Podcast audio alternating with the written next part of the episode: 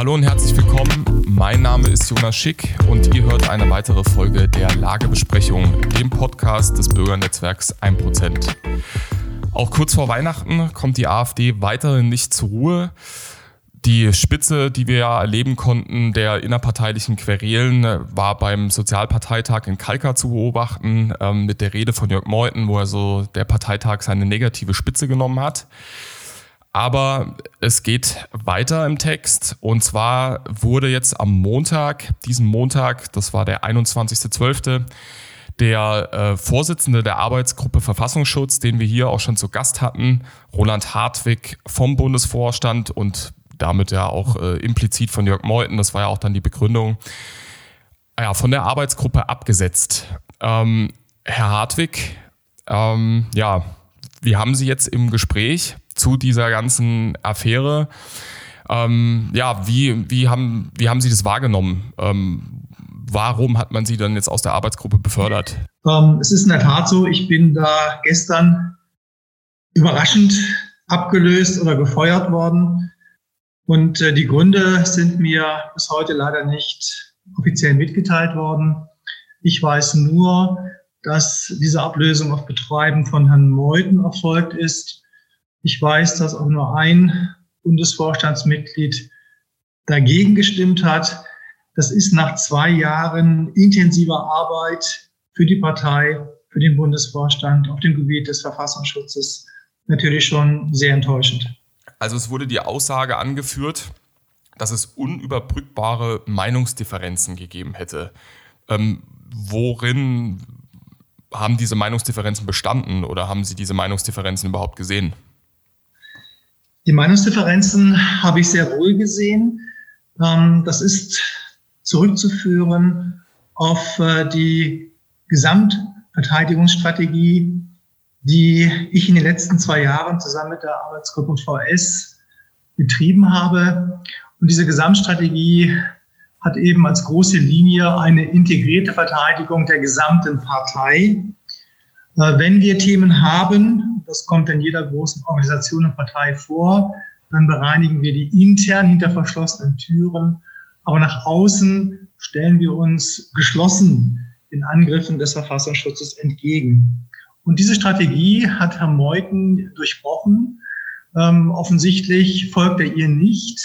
Das erschwert natürlich im Ergebnis dann die Verteidigung der Partei und das hat dann auch zu deutlichen Meinungsdifferenzen zwischen Herrn Meuthen und mir geführt. Also könnte man so weit gehen und sagen, dass Jürgen Meuthen im Endeffekt damit auch die, die, ja, das äh, Betreiben des Gegners äh, in, in, in, in die Partei einführt?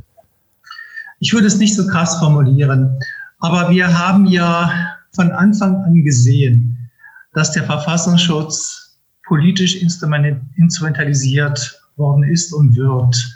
Ich darf daran erinnern, Herr Maaßen hat das gesagt bereits in einem Interview mit der Jungen Freiheit vor über einem Jahr. Er hat es vor kurzem wiederholt in einem Interview, ich glaube mit der Preußischen Allgemeinen Zeitung online, dass, als er noch Präsident war, schon erheblichen politischen Druck auf ihn gab, uns unbedingt zu beobachten. Er hat sich nicht missbrauchen lassen, er wurde abgelöst und sein Nachfolger geht da offensichtlich in eine ganz andere Richtung.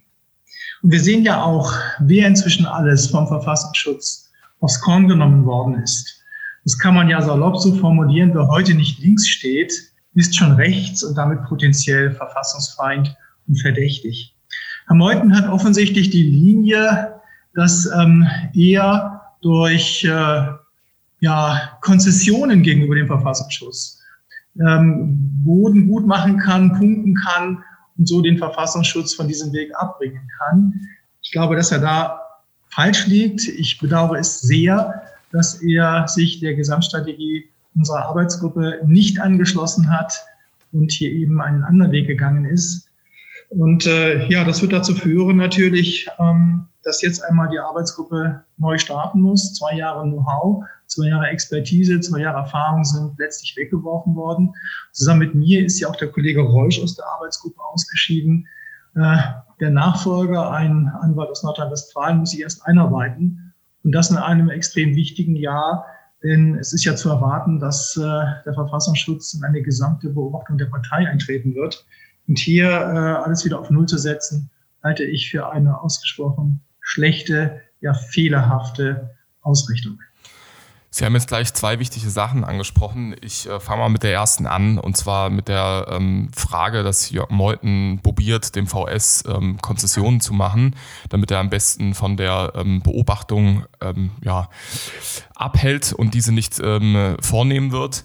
Ähm, ist es da möglich, also gerade wenn man so seine ganze Agitation in den letzten Monaten betrachtet und sich auch die Frage stellt, warum denn jetzt eigentlich und nicht schon vorher, wo er ja auch überhaupt keine Probleme hatte, mit dem Flügel ähm, irgendwie auch auf Tuchfühlung zu gehen mit dem ehemaligen, weil es gibt ihn ja nicht mehr. Ähm, drängt sich da nicht so ein bisschen der Verdacht auf, dass er vielleicht sogar auch mit äh, dem VS zusammenarbeitet, gar nicht so sehr aus so einer klassischen V-Mann-Perspektive, sondern einfach aus so einer politischen Naivität zu denken, wenn ich jetzt konstruktiv mit denen zusammenarbeite, dann kann ich quasi die AfD retten. Und ähm, ja, begeht damit am Ende vielleicht einen riesigen politischen, fatalen Fehler. Das ist natürlich, Herr Schick, Spekulation. Ich weiß nicht, welche Agenda Herrn Meuthen seit ungefähr eineinhalb Jahren treibt Klar ist, dass er seinen Kurs geändert hat. Sie haben völlig recht. Meuthen selbst hat auf einem Küffhäuser-Treffen vor einiger Zeit sinngemäß gesagt, dass der Flügel ein ganz wesentlicher Bestandteil der AfD ist und dass ein Bundesvorsitzender, der das nicht anerkennt, fehl am Platze ist. Meuthen hat vor ungefähr einem Jahr sich öffentlich über Herrn Kalbitz geäußert und auch da nochmal betont, dass er in keiner Weise Herrn Kalbitz als Rechtsextremisten kennengelernt hat. Das hat er alles über Bord geworfen. Und was der Grund war, darüber können wir nur spekulieren. Und ich will das jetzt nicht machen, weil ich habe keine, ähm, keine Basis dafür. Aber dieser Kurswechsel, der ist definitiv gegeben. Und aus meiner Sicht geht er eben genau in die falsche Richtung. Dann kommen wir zum zweiten Punkt, den Sie aufgegriffen haben. Glauben Sie, dass jetzt, ähm, wo Ihre ja, unbestreitbare Expertise der Arbeitsgruppe Verfassungsschutz fehlt, ähm, dass sie da nochmal dieselbe Schlagkraft entwickeln kann, jetzt auch gerade, wo noch Ihr Kollege Reusch sich auch verabschiedet hat? Oder ob man damit ähm, ja, ganz wichtiges äh, Glas und äh, Porzellan zerschlagen hat? Ich hoffe es, aber ich bezweifle es. Denn wie gesagt, ich habe zwei Jahre wirklich intensiv auf dem Gebiet gearbeitet. Ich habe äh, im Zuge dieser zwei Jahre die Partei sehr, sehr gut kennengelernt. Ich habe die Argumentationslinien des Verfassungsschutzes kennengelernt und begriffen. Ich äh, kenne den Stand in unseren juristischen Verfahren, die ja teilweise sehr, sehr komplex sind.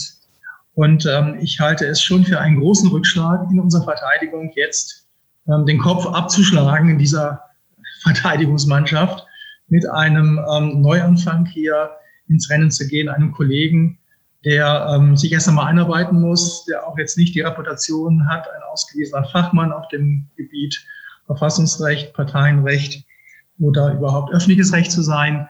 Also ja, das ist ein Rückschlag, den hat man offensichtlich in Kauf genommen. Ich bedauere das sehr für die Partei, denn ich glaube, es wird uns in der Tat um, es erschweren, erfolgreich gegen den Verfassungsschutz uns zur Wehr zu setzen betrachtet man dieses ganze Vorgehen, bekommt man so ein bisschen den Eindruck, als ob, also auch gerade jetzt die Abstimmung, äh, was ihre Personalie anbelangt innerhalb des Bundesvorstands, dass Meuthen Sachen vorgibt und der Rest folgt. Oder anders ausgedrückt, dass er den Bundesvorstand fest im Griff hat. Und die einzigste Gegenstimme, soweit ich weiß, äh, kam ja von Tino Kropalla. Äh, man hat so das Gefühl, als ob er da irgendwie allein auf weiter Flur steht, überhaupt er keine Unterstützung hat und Meuthen seine Agenda über den Bundesvorstand in der Partei durchpeitschen kann. Ähm, sorgt diese, also schadet diese Omnipräsenz nicht massiv der Partei, weil sie sich von eine unheimliche Zerreißprobe stellt, weil wirklich nur diese Taktgebung ähm, von oben durchgepeitscht wird? Ja, Herr Schick, ich teile Ihren Eindruck, dass in der Tat der Bundesvorstand jetzt im Wesentlichen die Linie von Herrn Meuthen vertritt. Wir haben es ja auch bei den Nachwahlen gesehen, dass ja auch äh, zwei Kandidatin gewählt wurden, die eindeutig seinem politischen Lager zuzuordnen sind. Ähm, das muss man so konstatieren. Ähm, ich habe auch die Sorge, dass äh, gerade aus dieser Richtung die Angst vor dem Verfassungsschutz und die, die Angst vor einer Beobachtung der Partei dazu genutzt wird, eine gewisse politische Neuausrichtung der Partei insgesamt vorzunehmen. Und das ist natürlich auch nicht in Ordnung. Ähm, ich persönlich glaube, dass äh, die Partei gut beraten ist, wenn sie äh, bei den nächsten Bundesvorstandswahlen äh, deutliche Änderungen ähm, in den Bundesvorstand hineinträgt. Was ich mir wünschen würde, wäre ein Bundesvorstand, der zusammenarbeitet als Team, der aber auch die unterschiedlichen Strömungen in der Partei angemessen vertritt, sodass also alle ähm, Ansprechpartner und Sprachrohre im Bundesvorstand haben. Das ist im Augenblick nicht gegeben. Wir haben eine überwältigende Meutenmehrheit im Bundesvorstand. Ich halte das für keine gute Entwicklung die ganze Geschichte jetzt über das letzte halbe Jahr oder wenn nicht sogar schon über, ganz, äh, über das ganze Jahr 2020 ähm, erinnert so ein bisschen an das Schicksal der Republikaner oder was bei den Republikanern auch von sich, äh, vor sich ging.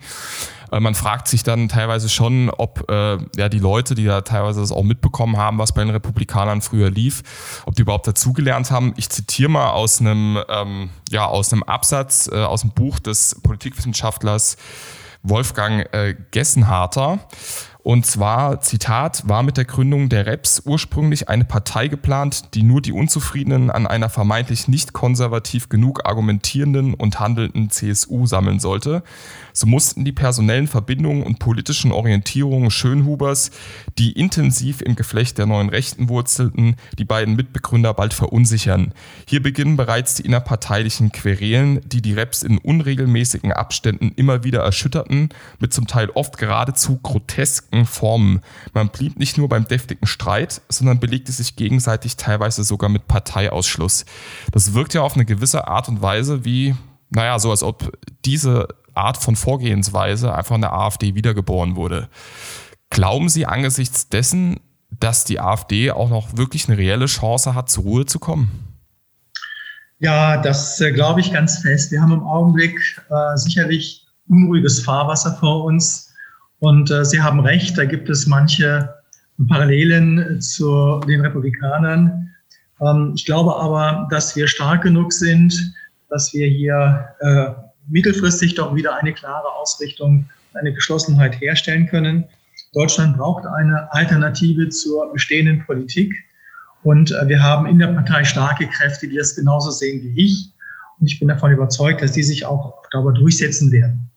Wir haben natürlich auch, das muss man ganz klar so sehen, mit den Republikanern eine Blaupause. Die hat man damals ja erfolgreich mit dem Instrument des Verfassungsschutzes marginalisiert.